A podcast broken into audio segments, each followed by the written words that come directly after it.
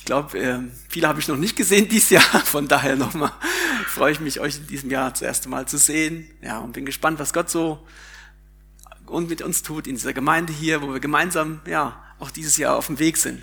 Es ist schön, dass wir das gemeinsam tun. Alle, die hier im Raum sind, aber auch die über Übertragung zuschauen, ähm, entweder hier im Gebäude eben oder über Livestream.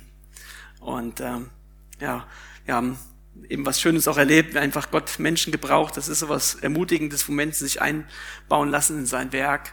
Und ähm, das macht große Freude. Wir sind heute zurück im äh, 1. Korinther 15. Ich glaube, da haben vielleicht manche schon vergessen, dass wir doch noch ein paar Kapitel haben. Zwei sind es noch im, im Korintherbrief, aber ähm, ich freue mich, dass wir da wieder weitermachen können. Ich glaube, es war wichtig, Weihnachten und ja, Neujahr ähm, dieses Thema Gebet und ja einfach was an Weihnachten passiert ist, in Fokus zu rücken. Ähm, aber ich will jetzt heute wieder aufsetzen im 1. Korinther 15 ab Vers 12. Und äh, wie das so ist, wenn man längere Zeit, äh, weil man ganz diszipliniert sich nur ab und zu mal einen Serienteil anguckt, muss man nach einer längeren Pause auch noch eine größere Wiederholung machen. Deswegen hole ich ein bisschen aus, aber ähm, dass ähm, wir das Wichtigste noch wissen.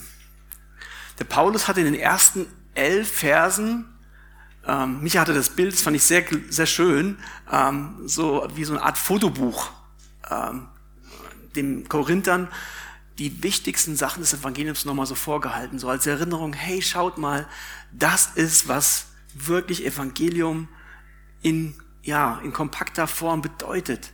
Erinnert euch, was es ist. Und ähm, hat sie ja an die Kernstücke des Evangeliums so erinnert. Und ähm, ich habe heute auch so eine äh, kleine, kleine PowerPoint mitgebracht. Vielleicht kann man die erste Folie zeigen. Und er hat schon mal diesen ersten Punkt, den ihr da seht, ihnen deutlich gemacht. Das Evangelium ist das Kernstück. Die Auferstehung, Entschuldigung, die Auferstehung ist das Kernstück des Evangeliums. Es fängt mit dem Kreuz an und natürlich dann dem, der Grablegung Jesu, aber die Auferstehung ist ein ganz, ganz wichtiges Kernstück und darum soll es heute auch gehen, ähm, aber eben in zwei anderen Punkten, die ihr hier seht und die äh, gelb markiert sind. Äh, ich hoffe, man kann es auch im Livestream gut erkennen. Heute geht es um das Evangelium beziehungsweise die Auferstehung als Fundament unseres Glaubens. Und ist es nur was für die Zukunft oder ist es vielleicht auch etwas relevant für meinen, für deinen Alltag heute? Und äh, Fotobücher sind ja jetzt nicht gerade erst seit diesem Jahr ähm, populär und trotzdem gab es bei uns dieses Jahr an Weihnachten Fotobücher zu Weihnachten. Nicht für mich, aber für unsere Kinder. Ähm, meine Frau hat sich viel Zeit äh, genommen. Ähm, das ist ja beim Fotobuch eben das Spannende da, dass der Wert steckt ja eigentlich in den Bildern und in der Zeit, die jemand investiert hat und hat so die Bilder von der Kindheit für die Kinder gemacht und ähm, das war eine riesen Herausforderung, da die schönsten Sachen rauszusuchen. Ähm, ich kenne noch so die Zeiten, äh, versuche ich meinen Kindern immer zu erklären, dass es mal so Bilder gemacht wurde in so einem Gerät und wenn man das aus Versehen aufgemacht hatte, konnte man alles wegschmeißen, weil der ganze Film weg war und dass das so, so eine Folie war, wo die Bilder drauf waren. Da gucken die mal ganz groß und sagen, hä, ähm, genau. Und das waren früher auch viel Arbeit, ähm, dann wenn man diese Dias zusammengesucht hat. Aber heute, bei dieser Bilderflut, also ich weiß nicht, das sind mehrere hundert oder tausend Bilder, die man von den Kindern mittlerweile hat. Ich habe von meiner Kindheit zwei, so bis sechs Jahre. Zwei Bilder, das ist ganz gut. Muss man nicht lange suchen. Das heißt, die PowerPoint bei meiner Hochzeit war schnell fertig, die Bilder, die, was meine Kindheit anging. Und beim Paulus war es aber auch eben dass er ihn in ganz kompakter Form nochmal deutlich gemacht hat. Das Kreuz, das ist ein ganz zentrales Element. Und er hat sie nochmal erinnert an, an was es bedeutet, was bedeutet, dass uns Schuld vergeben ist. Und was bedeutet die frohe Botschaft. Er hat die Notwendigkeit gesehen, bei diesen Fehlentwicklungen, bei den ganzen Streitereien und Spaltungen in Korinth, sie eben nochmal ans Evangelium, an den Kern, an den, die Hauptdinge zu erinnern. Und so war das halt auch in diesem Fotobuch, dass man nochmal schaut, was waren so die schönsten Erlebnisse, die wichtigsten Erlebnisse. Ähm, das macht man mit so einem Fotobuch. Ähm, interessant wäre, wenn wir eine Umfrage machen ähm, in unserer Gemeinde, was der Kern unseres Evangelium ist. Meine Prognose wäre Platz eins wäre bei Kindern wie Erwachsenen die Antwort ja, dass Jesus stellvertretend für unsere Sünden gestorben ist. Und das ist auch der erste Punkt, den Paulus natürlich da genannt hat, im Vers 3. Ich lese uns das zur Erinnerung nochmal vor. Zu dieser Botschaft, die ich so an euch weitergegeben habe, wie ich sie selbst empfangen habe, gehört folgende, gehören folgende entscheidende Punkte. Christus ist in Übereinstimmung mit den Aussagen der Schrift für unsere Sünden gestorben. Also Antwort ist korrekt, ne? ist völlig in Übereinstimmung der Schrift. Wenn wir sagen, was ist der Kern des Evangeliums, ähm, das ist äh, ein Kernstück ist eben der Tod Jesu, der Stellvertretende. Aber in Vers 4 wendet sich Paulus dann schon weiter. Er wurde begraben und drei Tage danach hat Gott ihn von den Toten auferweckt. Auch das in Übereinstimmung mit der Schrift. Und dann geht es in Vers 5 weiter. Als der Auferstandene hat er. Damit die Predigt jetzt nicht die Wiederholung vom damals wird, ähm, überspringe ich die nächsten Verse, aber da nimmt sich Paulus dann ganze vier Verse Zeit, um in diesem Fotobuch Bilder von der Auferstehung ihnen vorzuhalten und zu sagen, schaut mal, das war was, wo Jesus auferstanden ist. Dem ist er begegnet. Dann haben die ihn gesehen. Und ganz am Schluss hat Paulus ihn hier dann auch selbst gesehen. Also, man sieht schon, er legt den Schwerpunkt auf die Auferstehung. Die Auferstehung ist ein ganz entscheidendes Merkmal des Evangeliums, der frohen Botschaft. Und ich finde es interessant, dass ein Merkmal der evangelisch reformierten Kirche, dass sie als Zeichen ähm, ja eben nicht mehr das Kruzifix genommen haben, wo Jesus noch am Kreuz hängt, sondern für sie war es wichtig zu sagen, nein, er ist auferstanden. Er ist auferstanden, das Grab ist leer und das Kreuz ist auch leer. Die Auferstehung Jesu wurde dann in der Spätantike eigentlich als das alleinige Mittelpunkt des Heilsgeschehen angesehen. angesehen. Finde ich auch interessant, dass die Auferstehung wirklich der Mittelpunkt eigentlich ist. Das heißt, in diesem Fotobuch bei dem Evangelium hat das Kreuz auf jeden Fall seinen Platz, auch beim Paulus. Es hat seinen berechtigten Platz als das Kernstück. Deswegen haben wir das Kreuz ja auch hier bei uns als Erinnerung. Aber in den Seiten des Fotosbuch von Paulus hat er viele Seiten verwendet, um eben den ganz entscheidenden Teil, mit dem wir uns heute mehr beschäftigen wollen, der Auferstehung, dem hat er mehr Platz gegeben. Und so steigen wir jetzt im Vers 12 ein.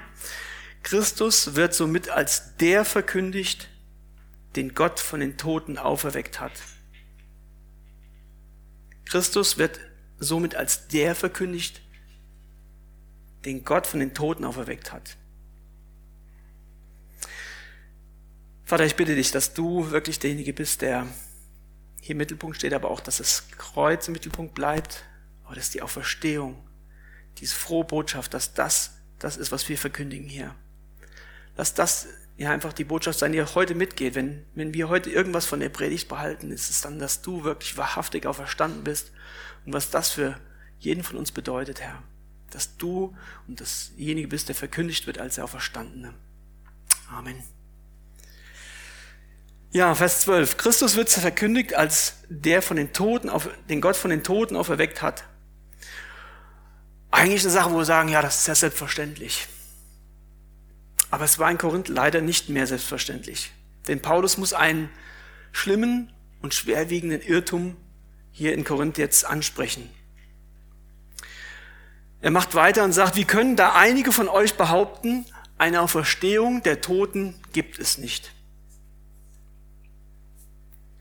Anscheinend waren einige von den Korinthern so sehr von der griechischen Philosophie, die in Korinth vorherrschte, beeinflusst, dass sie an der Auferstehung der Toten nicht nur zweifelten, sondern sie leugneten. Ähm, es gab diesen sogenannten Dualismus, der lehrte, dass es einen Gegensatz gibt vom Immateriellen, also unserer Seele, unserem Geist, zu dem Materiellen, unserem Körper. Und dieses Materielle, das war ja eher schlecht, es war verderbt. Ähm, das, da hatten sie eine negative Einstellung zu dem Körper, weil der ja verdorben wurde und gerade auch das Thema Sexualität und alles hat den Körper ja letztendlich äh, beschmutzt. Und daher lehrte man, dass es eine Auferstehung des, dieses verderbten Leibes gar nicht gibt, sondern nur ein Teil der Seele, also dieser tätige Geist, der Geist, der war rein, der war gut, dass dieser weiter existieren würde. Das Gute in dem Menschen war der Geist und deswegen der überlebte. Aber auch nur so als Prinzip im Kosmos ohne wirklich irgendwas Individuelles. Oder waren sie vielleicht auch von den Sadduzäern beeinflusst, die die jenseitige Welt für eine komplette Illusion hielten?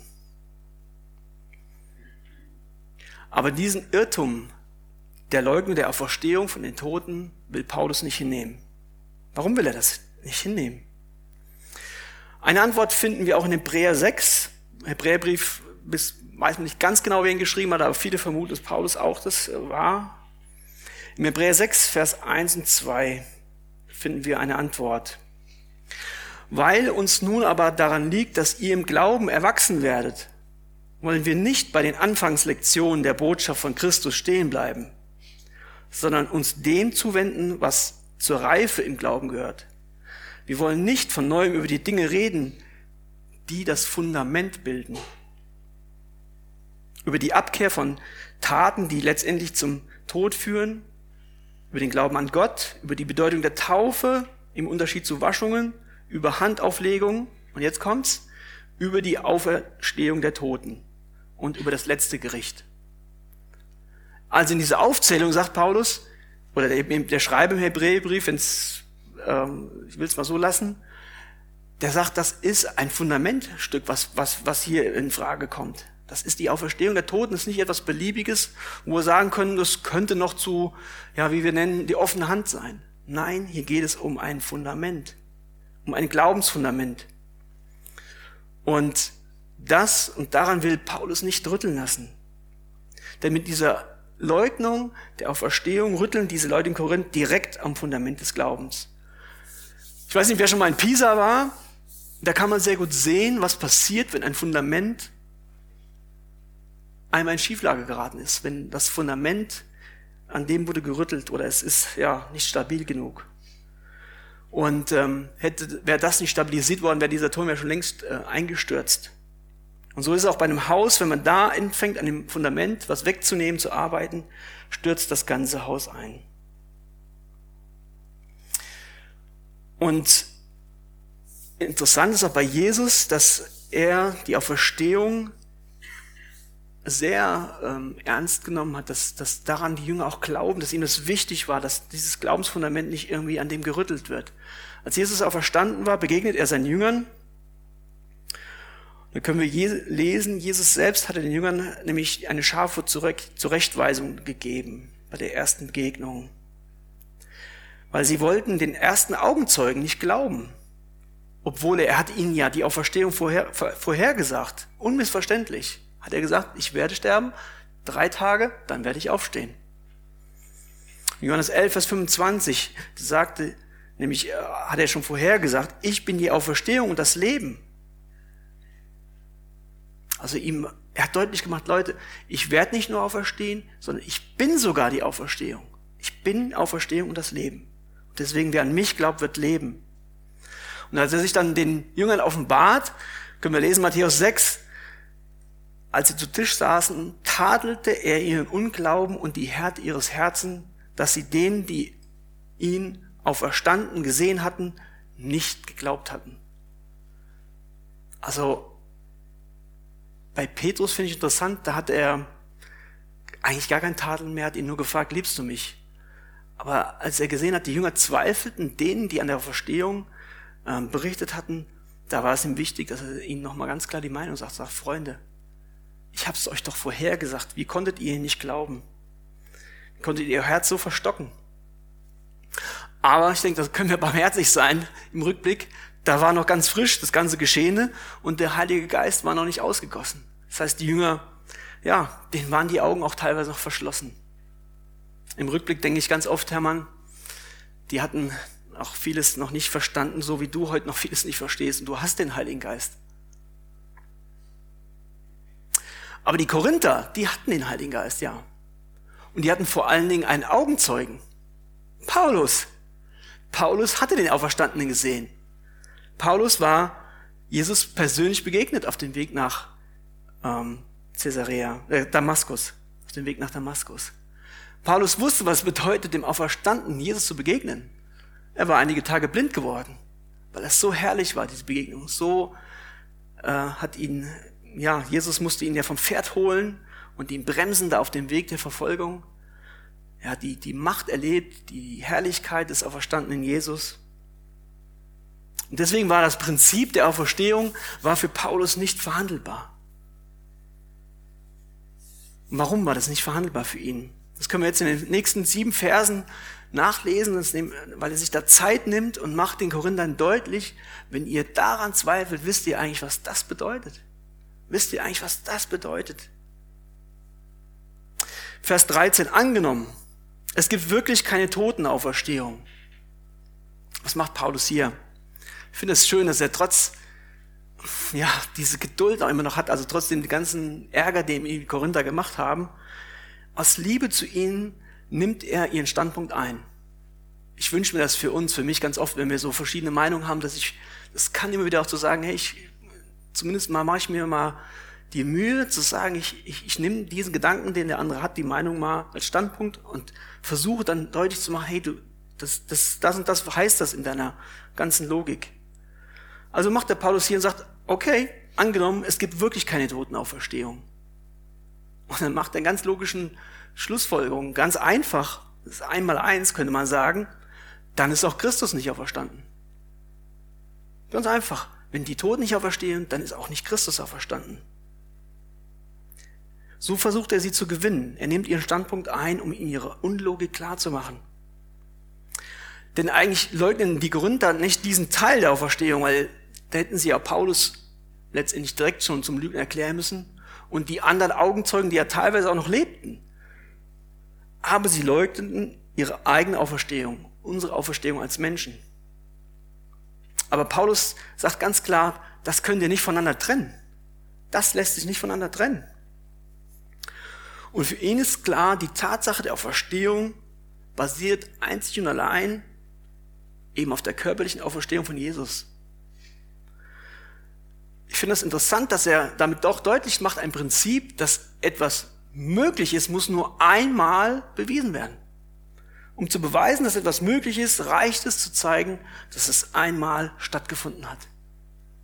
Und durch die Auferstehung Jesu war klar, für ihn auch, und es war ein Beweis, Leute, dadurch ist doch klar, dass wir auch auferstehen werden. Also gebraucht er das als Argument, um zu sagen, dass wir von den Toten auferstehen werden, basiert darauf, dass Christus schon aus den Toten auferstanden ist. Er spinnt den Gedanken weiter im Vers 14. Und wenn Christus nicht auferstanden ist, was bedeutet es dann? Dann ist es sinnlos, dass wir das Evangelium verkünden und sinnlos, dass ihr daran glaubt. Also die Wahrheit der christlichen Botschaft ist untrennbar verbunden mit Tod, Auferstehung, Verherrlichung Christi, der jetzt zur Rechten des Vaters sitzt. Für Paulus hat die frohe Botschaft überhaupt keinen geistlichen Wert, wenn es nicht auf dieser historischen Tatsache, auf diesen Grundlagen basiert, dass es tatsächlich passiert ist. Für ihn ist Evangelium ohne Auferstehung sinnlos, ja zwecklos. Sogar zwecklos ist zu verkündigen und erst recht daran zu glauben. Warum ist das so? Habe ich mich gefragt. Ich glaube, der erste Punkt, Jesus, Jesus selbst wäre damit ein Lügner. Oder er hätte sich zumindest geirrt, weil er hat ja seine Auferstehung vorhergesagt und ist leider dann nicht eingetroffen. Jesus wird damit ein Lügner oder ein, groß, ein großer, großes Irrtum eingegangen. Damit wäre Jesus nicht wirklich vertrauenswürdig oder glaubwürdig für unsere Erlösung. Jemanden, der nicht die Wahrheit sagt oder der sich geirrt hat. Paulus macht weiter im Vers 15 und nicht nur das, wir stehen dann auch als falsche Zeugen da weil wir etwas über Gott ausgesagt haben, was nicht zutrifft. Wir haben bezeugt, dass er Christus auferweckt hat. Aber wenn es stimmt, dass die Toten nicht auferweckt werden, hat er das ja gar nicht getan. Er macht ihnen auch deutlich, okay, ihr würdet Jesus zum Lügner erklären, Es wäre sinnlos, das zu verkündigen. Es wäre sinnlos, daran zu glauben. Und dann wären wir auch falsche Zeugen über das, was Gott gesagt hat. Er wäre praktisch, oder die ganzen Apostel wären Lügner, da sie als falsche Zeugen der Auferstehung entlarvt wurden. Und damit wäre auch ihre ganze Lehre als Apostel letztendlich nicht glaubwürdig. Es wäre nicht glaubwürdig. Und wenn der Tod Macht über Jesus hat, was heißt das dann in Konsequenz? Dann kann er nicht Gott sein. Weil Gott hat die Macht über Tod und Leben. Und wenn Jesus die Macht nicht gehabt hätte und nicht auferstanden wäre, wäre er nicht Gott. In Vers 16, ja, macht es rhetorisch, finde ich genial zu sagen, uns noch einmal zu sagen, wenn die Toten nicht auferstehen, ist auch Christus nicht auferstanden. Er macht es nochmal klipp und klar, zieht einen Strich drunter und sagt, Leute, wenn die Toten nicht auferstehen, dann ist auch Christus nicht auferstanden. Und dann kommt er zu dem, ja, letztendlichen Schluss, ähm, der sich dann auch für uns ganz klar auch hier und jetzt zeigen würde, wenn Christus nicht auferstanden ist, dann ist euer Glaube eine Illusion. Und die Schuld, die ihr durch eure Sünden auf euch geladen habt, liegt dann immer noch auf euch. Also wenn es die Tatsache, das Prinzip der Auferstehung nicht gibt, weil Jesus nicht von den Toten auferstanden ist, dann ist der Glaube an den Erlöser, an sein stellvertretendes Opfertod ist nicht gültig. Denn es durfte ja nur ein vollkommenes Opfer dargebracht werden, das sein Blut für andere opfern konnte. Wenn Jesus nicht vollkommen gewesen wäre, er hätte gelogen, er wäre nicht glaubwürdig, hätte er kein Opfer für andere darbringen können. Und ohne Auferstehung hätte auch Gott nicht bestätigt, dass Jesu Opfer wirklich vollkommen war, dass es zufriedenstellend war. Das hieße, die Korinther und wir damit auch hätten keinen Frieden mit Gott, wir wären nicht Freunde Gottes, sondern wir wären immer noch, ja, weiterhin Feinde Gottes. Und damit würde auch das letzte Gericht noch für unsere unbezahlten Sünden als letzte Konsequenz gelten. Spurgeon hat dazu gesagt, wenn Jesus auferstanden ist, dann ist das Evangelium das, was zu sein behauptet. Wenn er nicht von den Toten auferstanden ist, dann ist es nur Betrug und Täuschung. Und Paulus macht weiter, dass er auch sagt, und auch die, die im Glauben an Christus gestorben sind, sind dann verloren. Also nicht nur die lebenden Korinther oder die nach ihnen sind verloren, sondern die, die auf Christus sind und in Hoffnung auf den Erlöser, auf den Messias gestorben sind, sind auch verloren. Sie hätten umsonst geglaubt, da sie nur an einen Blender geglaubt hätten. Und in Vers 19, ja,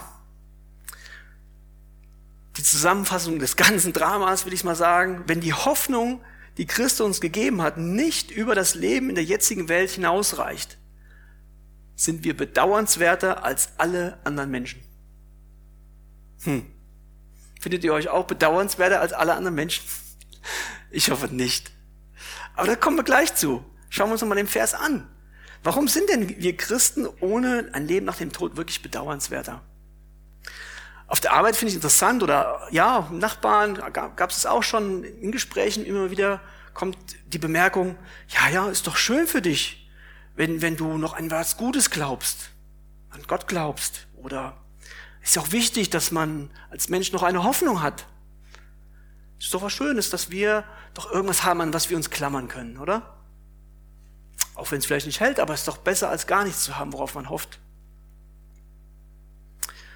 hört man auch jetzt immer wieder in diesen Zeiten, ja, wie wichtig es ist, dass Menschen Hoffnung haben in der Pandemie, ja, die nicht aufgeben, weil es schon, ja, ich habe gelesen, sogar ähm, die, die Selbstmordrate bei Kindern ist gestiegen. Das ist schlimm. Wie viele Menschen gerade jetzt echt hoffnungslos sind. Eine Hoffnung ist schon wichtig. Aber die Frage ist immer, auf was basiert die Hoffnung? Aber der Paulus macht deutlich, okay, wir, die, die wir eine Hoffnung haben, wir haben viel zu verlieren. Weil wer nichts mehr zu hoffen hat, der hat auch nichts zu verlieren. Und diese Auferstehungshoffnung, die ist so herrlich, die wir haben. Ist dir das bewusst? Wie herrlich, wie groß das ist. Und die Gewissheit der Erlösung, auch die Größe der Verheißung, die du, die ich, die wir haben als Kinder Gottes, die Größe, das können wir uns gar nicht vorstellen, was Gott uns verheißen hat, was letztendlich all das bedeutet, das werden wir erst im Himmel begreifen. Wie überwältigend das ist und dann diese Enttäuschung erleben zu müssen. Was gibt es tieferes oder grausameres, als erleben zu müssen, dass wir nach unserem Tod erkennen, es war alles nur Betrug. Das wäre, was Schlimmeres kann es gar nicht geben. Einen tieferen Fall gibt es gar nicht, als diese Herrlichkeit, diese Hoffnung und dann diese bittere Enttäuschung, dass wir noch in unseren Sünden sind und verloren. Ja, wenn wir jetzt hier enden würden, wäre das sicherlich äh, nicht unbedingt, wird man kein Happy End zu sagen, oder? Aber Gott sei Lob und Dank, Gott sei Lob und Dank, gibt es durch Jesu Auferstehung ein garantiertes, ein garantiertes Happy End. Denn die Auferstehung der Toten ist eine Konsequenz aus der Auferstehung Christi. Ist die Überschrift. Ähm, ihr habt vielleicht gemerkt, ich lese heute aus der neuen Genfer. Ich mag die Übersetzung sehr. Und da lese ich uns den Vers 20, weil jetzt macht, warte, habe ich auch beim Lesen, der Paulus, wann, wann drehst du endlich um? Es reicht jetzt, dass du den Standpunkt von denen eingenommen hast. Das ist ja, das ist ja schlimm. Das ist ja nur deprimierend, wenn es so wäre. Und dann schwingt er um und sagt, doch, es verhält sich ganz anders. Christus ist von den Toten auferstanden. Er ist der Erste, den Gott auferweckt hat.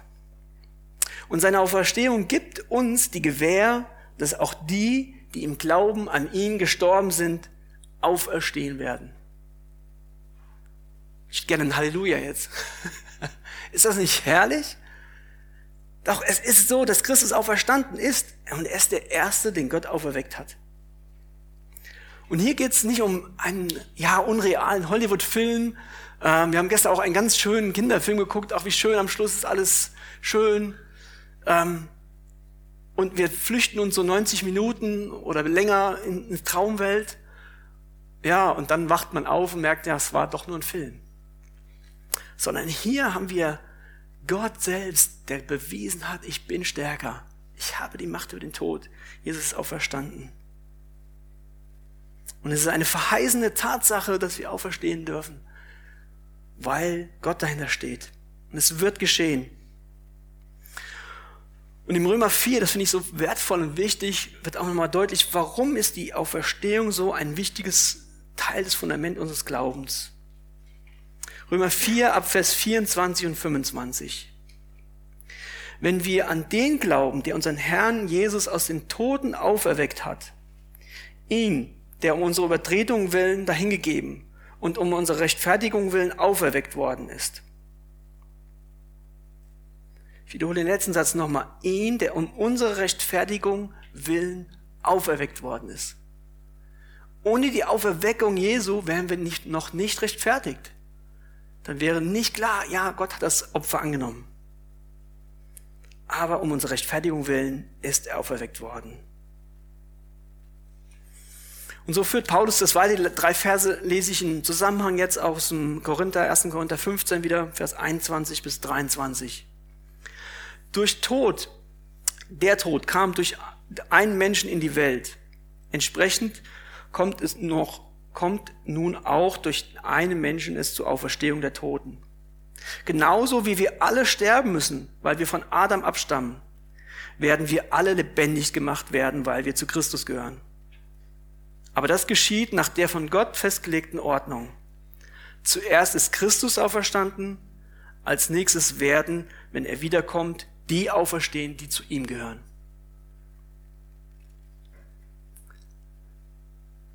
Paulus verbindet hier ein ganz, ganz tolles, ja, und wichtiges, ähm, ja, Glaubens, äh, ich sag mal, ein, theologische, ein theologisches Bild für uns. Denn Kraft unseres Menschseins sind wir zweifach verbunden. Wir sind zweifach verbunden. Erstens, weil wir Menschen sind, sind wir verbunden mit unserem natürlichen Existenz, also mit unserem Fleisch, sagt die Bibel dazu.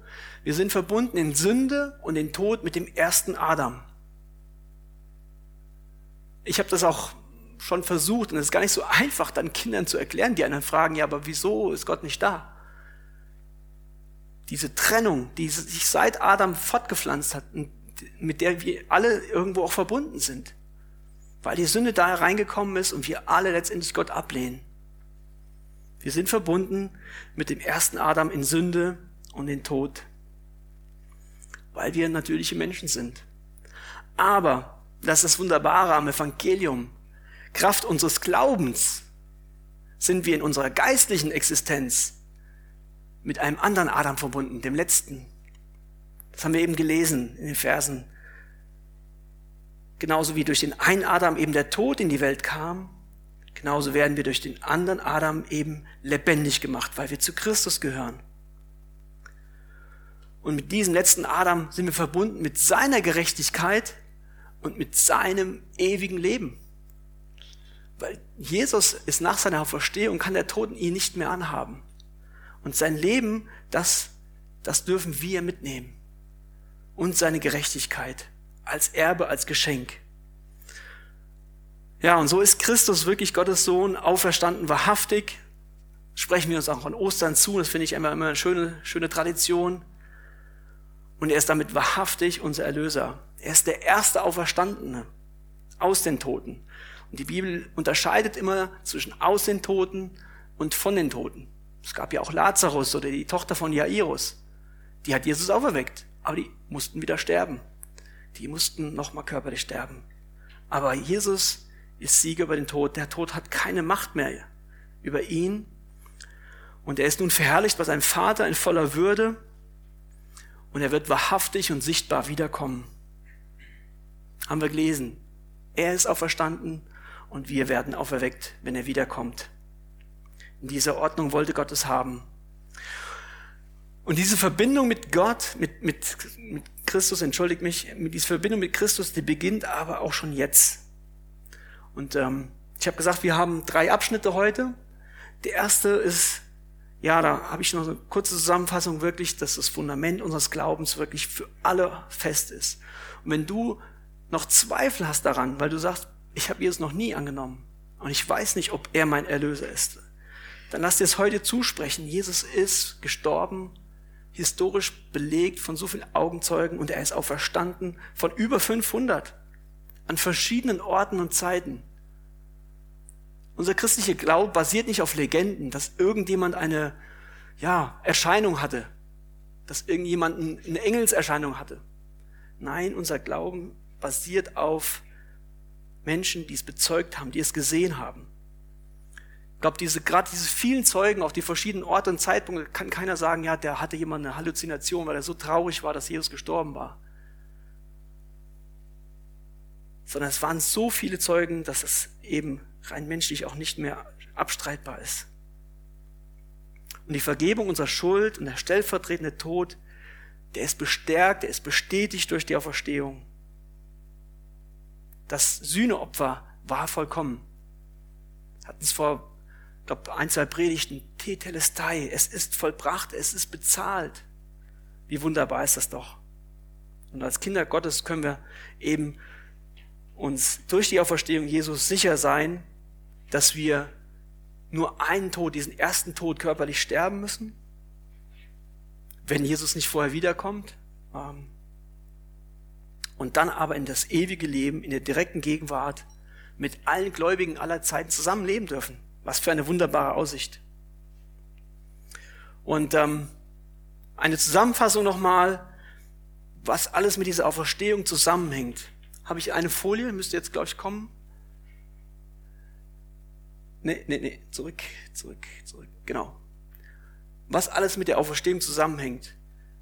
Die Stellen können wir aus Zeitgründen heute nicht alle durchlesen, aber könnt ihr euch mitschreiben oder im Livestream. Ähm, wer will, kann auch gerne die PowerPoint von mir nochmal bekommen. Worauf und beruht die ganze Auferstehung oder was hängt von der Auferstehung alles ab?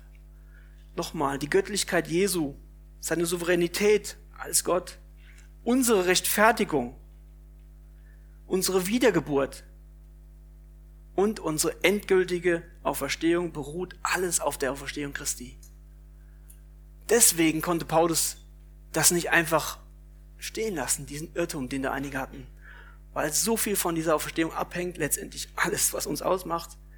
Und auch das Evangelium, was sonst wie ein Kartenhaus zusammengefallen wäre. Spurgeon hat wieder, ich finde einfach immer, ja, muss wirklich ein Mann, der hat Gott echt gebraucht, das gesagt dazu. Die Tatsache, dass der silberne Faden der Auferstehung sich durch alle Segnungen zieht, von der Wiedergeburt bis hin zur ewigen Herrlichkeit und sie miteinander verbindet. Tatsache ist, dass der silberne Faden der Auferstehung sich durch alle Segnungen zieht, von der Wiedergeburt bis zur ewigen Herrlichkeit und sie miteinander verbindet. Mehr Details zur körperlichen Auferstehung, weil es so wichtig ist, geht es einige Verse weiter, nächsten Sonntag, da wird es weitergehen. Da geht der Paulus nochmal auf mehr Details an. Aber wir haben noch einen wichtigen Punkt. Wir könnten jetzt sagen, okay, Hermann, es war schön nochmal zu hören. Ich freue mich auf alles Zukunft, was heute Thema war. Aber ja, wie gehe ich jetzt heute wieder in den Tag, in diese Woche? Hat das was wirklich mit uns jetzt hier zu tun? Ist das nicht irgendwie alles nur Zukunft? Ist es relevant für mein Leben heute? Eine Folie weiter, ein paar Fragezeichen dahinter gemacht. Ist die Auferstehung wirklich relevant auch für mein Leben heute? Oder geht es nur um die Zukunft? Im Römer 6 finden wir einen auch, wie ich finde, sehr gute Antwort dazu. Und zwar an dem Bild der Taufe. Da fragt wieder der Paulus die Römer, oder wisst ihr nicht, was es heißt, auf Christus getauft zu sein?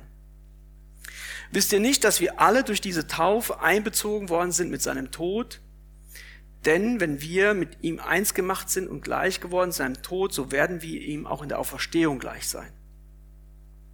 Wir werden ihm in der Auferstehung gleich sein. Übt gerade mit unserem Sohn gerade so die Zeitformen. Also hier ist doch Zukunft, oder? Werden gleich sein. Geht um Zukunft. Aber im Vers 5 macht Paulus weiter. Durch die Taufe sind wir mit Christus gestorben und sind daher auch mit ihm begraben worden. Weil nun aber Christus durch die unvergleichliche Macht des Vaters von den Toten auferstanden ist, Gegenwart, ist auch unser Leben neu geworden. Und das bedeutet, wir sollen jetzt ein neues Leben führen. In der Schlachter über Felder ist es auch genau sehr gut beschrieben, gleich wie Christus auferweckt worden ist, so auch wir in einem neuen Leben wandeln. Gegenwart. Also das heißt, es geht hier doch nicht nur um die Zukunft, sondern Auferstehung hat was mit meinem Jetzt, mit deinem Jetzt und hier und heute zu tun. Dass wir jetzt ein neues Leben führen. So ist ein neues Leben in uns geworden. Oder wir in einem neuen Leben wandeln. Das Auferstehungsleben beginnt also schon jetzt. Es hat Auswirkungen auf den irdischen Alltag und wird dann vollendet in der Herrlichkeit, wenn wir körperlich auferstehen bei der Wiederkunft Jesu. Und das wird in der Taufe deutlich. Und ja, wer es noch nicht gemacht hat, ich kann nur jeden dazu einladen. Wir führen sehr gerne ähm, Taufen durch und taufen gerne, weil das einfach so was Herrliches ist, wo symbolisch ähm, deutlich wird, was alles wirklich passiert, dass wir begraben mit Jesus sind in seinen Tod hinein, aber dass wir auch wieder auferstehen, dass wir auftauchen, dass da neues Leben ist. Ja, wie heißt, was bedeutet jetzt wirklich dieses Leben aus dieser Auferstehungskraft Jesu diese Gewissheit, dass wir auferstehen? Auferstehen, das sieht man in dieser Taufe ganz gut. Was bedeutet das? Vorher muss was sein? Bevor man aufsteht, muss jemand sterben. Es ist was Schönes, auferstehen, aber vorher ist leider auch der Tod und Sterben und das ist ein tolles Bild auch, glaube ich, was, was es bedeutet jetzt ähm, für unser Hier und Jetzt. Wenn wir nämlich in dieser Auferstehungskraft Jesu leben wollen, müssen wir bereit sein, uns, uns selbst zu sterben, unserem Ego. Und das verdeutlicht Jesus in einem Gleichnis, was sehr kurz ist.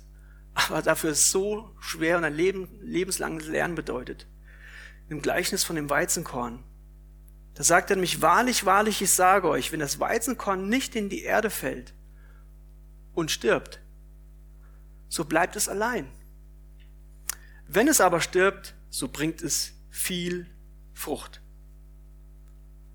Wenn wir aus der Verstehungskraft mit Jesus wirklich fruchtbar leben wollen, das heißt, ja, weitertragen das Evangelium, dass es Früchte trägt, auch in unserem Leben, uns verändert, aber auch andere ansteckt, dann ist es notwendig, dass wir diesen alten Menschen, diesen alten Adam, mehr und mehr sterben lassen. Was meine ich damit? Ich habe ein Bild mitgebracht, was ich sehr gut finde. Ich erkläre es auch, weil es, glaube ich, hinten nicht ganz so gut lesen, zu lesen ist. Ähm, ist aus einem Buch ähm, von dem Andreas Boppard, heißt Unfertig, Jesus Nachfolge für Normale. Der Titel hat mich angesprochen. Ich fühle mich nur normal. Und, ähm, aber es ist sehr herausfordernd. Es ist eben nicht so dünn drüber. Und ähm, ich fand diese Zeichnung ganz gut. Ähm, da haben wir links unsere natürliche Geburt, das Baby, das äh, können wir, sehen wir und ähm, haben das auch, denke ich, alle irgendwo zwar nicht bei uns erlebt, aber woanders. Dann kommt aber hoffentlich bei uns im Leben irgendwann diese nächste, diese geistliche Geburt. Also ich gehe mal hin beim Livestream, hoffentlich kann man es auch erkennen. Hier ist der Punkt, wo eben hoffentlich irgendwann in unserem Leben eine neue Geburt passiert, eine Wiedergeburt. Da, wo wir Jesus als Retter annehmen. Ab dem Zeitpunkt beginnt, das ist Gottes Wille, ein neuer Zeitstrahl unseres Erdenlebens. Also bisher, hier hat das Erdenleben ganz normal, das betrifft alle Menschen. Und alle Menschen teilen sich auch den physischen Tod. Da gibt es überhaupt keinen Unterschied. Aber der entscheidende Unterschied ist hoffentlich hier, dass wir die Erlösung annehmen. Ab den, dann beginnt unsere Heiligung.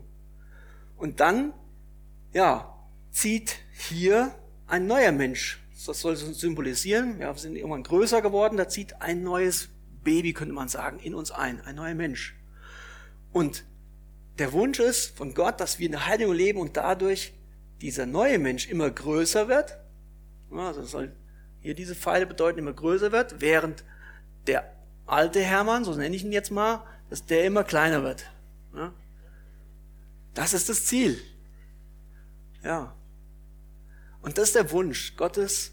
Und dass dann, wenn unser physischer Tod passiert, ja, das wird herrlich sein. Dann, dann brauchen wir diesen alten, äh, ja, brauchen wir nicht mehr. Und dann, deswegen, das habe ich jetzt ein bisschen dazu gemacht, das äh, hoffentlich gelungen, soll das darstellen, diesen verherrlichten, ja, verherrlichten Menschen, wenn wir auferstehen. Aber wichtig ist, dass dieser Fall ganz oben, dieses ewige Auferstehungsleben, das beginnt schon jetzt, das reicht in unser, unsere Zeit hinein.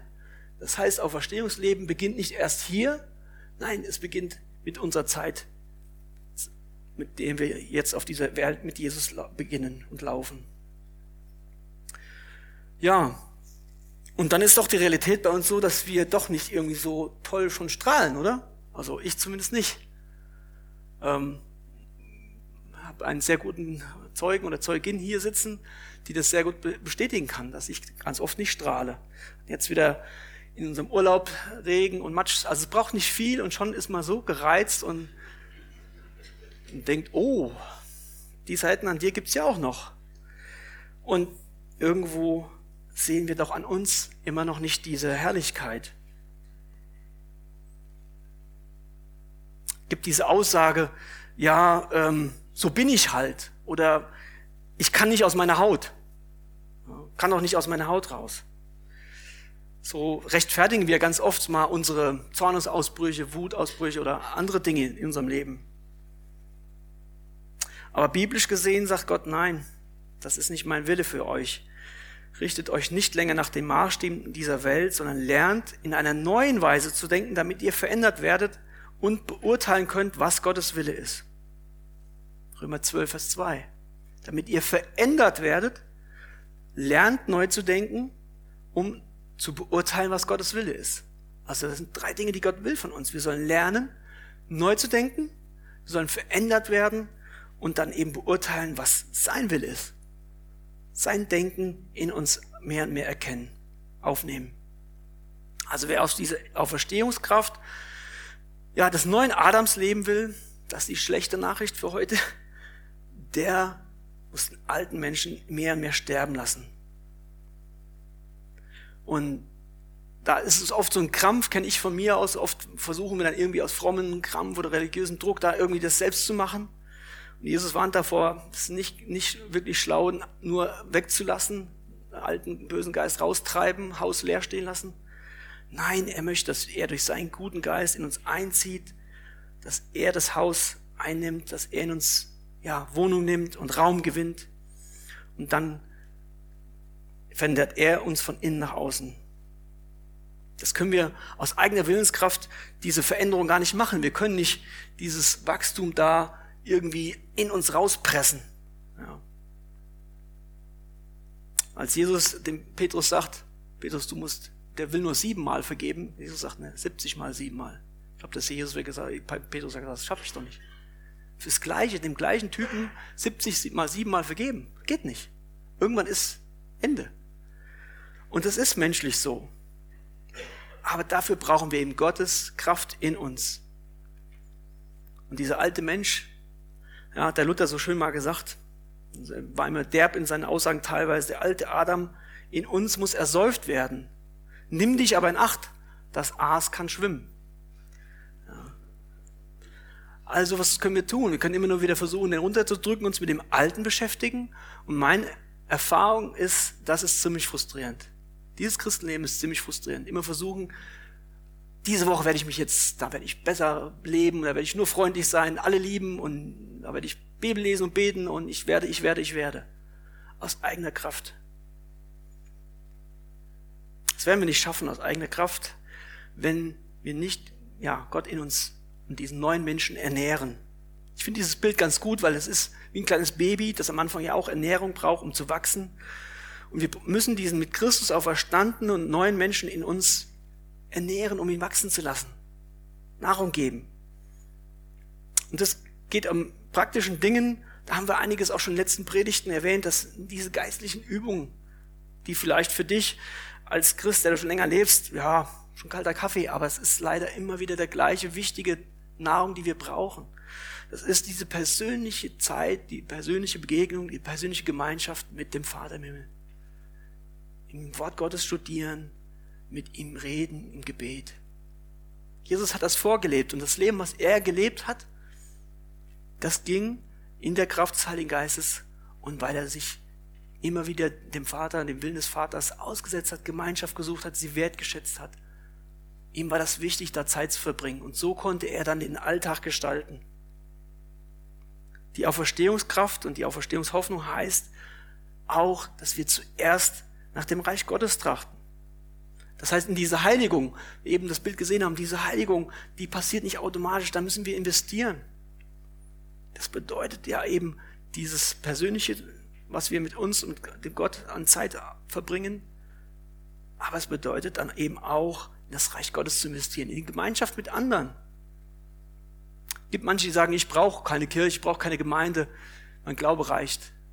Das ist nicht Gottes Wille. Er will, dass wir in Gemeinschaft leben, uns gegenseitig stärken, uns ermutigen, in andere investieren, nicht nur auf uns schauen und dann dadurch wachsen in der Heiligung, weil wir an, miteinander wachsen, reifen, wo Eisen und Eisen sich schärft, aber das, das gibt auch Reibung, das gibt äh, Energie, das gibt Kraft.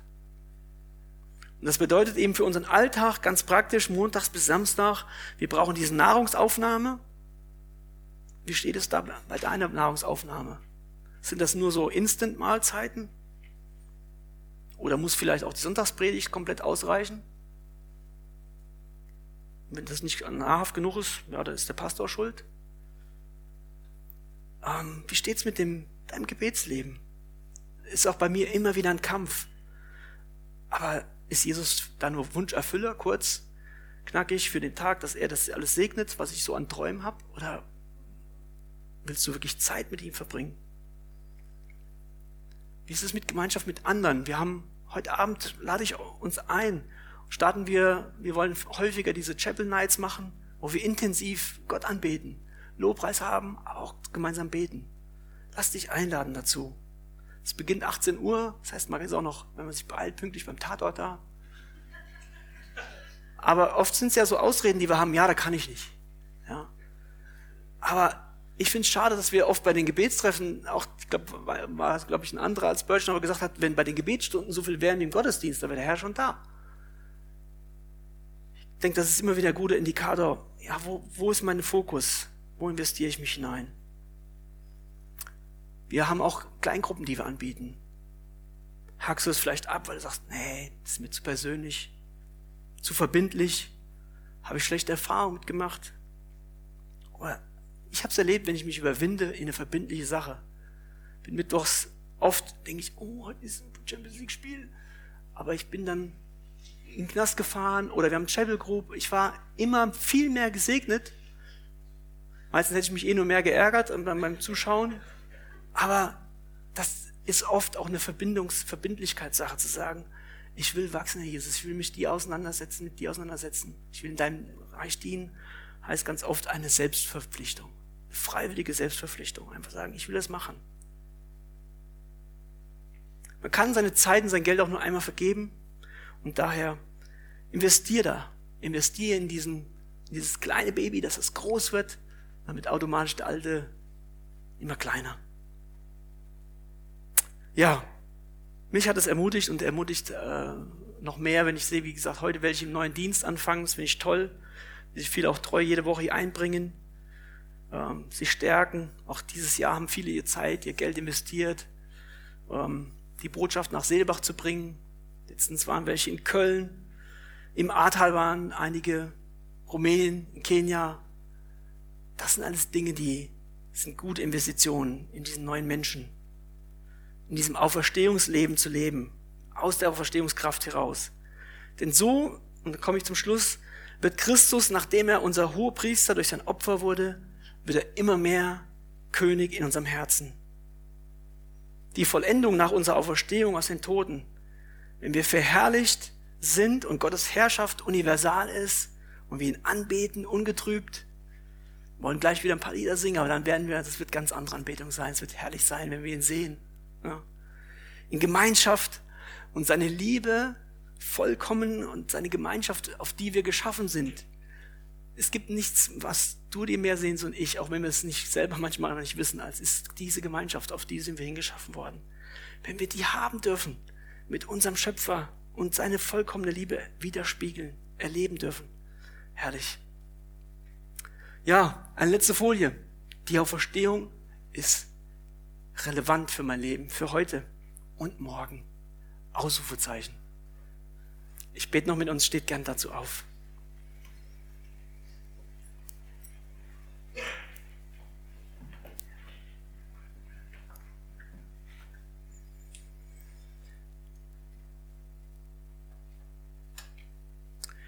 Jetzt aber, da ihr von der Sünde frei und Gott dienstbar geworden seid, habt ihr als eure Frucht die Heiligung, als Ende aber das ewige Leben. Denn der Lohn der Sünde ist der Tod, aber die Gnadengabe Gottes ist das ewige Leben in Christus Jesus, unserem Herrn. Vater, ich danke dir, dass du uns diese Gnadengabe, das ewige Leben gegeben hast dass du deinen Sohn gegeben hast. Jesus, ich danke dir, dass du dich gegeben hast. Und danke, dass du auch verstanden bist, dass es wahr ist, dass es eine historische Grundlage hat. Unser Glaube basiert darauf, Herr, was du getan hast. Nicht, was irgendwelche sich ausgedacht haben, Herr, sondern du bist gekommen, auferstanden und du wirst wiederkommen. Dafür preisen wir dich, dafür loben wir dich, Herr. Hilf uns diese Woche, das mitzunehmen, in den Alltag hinein, in diese Auferstehungskraft zu leben, in der Heiligung zu wachsen, Herr, dir entgegen, dir ähnlicher zu werden. Und ja, danke dir, dass wir dich noch, weiter anbeten dürfen. Liedern, aber hilf uns auch, auch in unserem Leben zu tun, Herr. Wir preisen dich. Amen.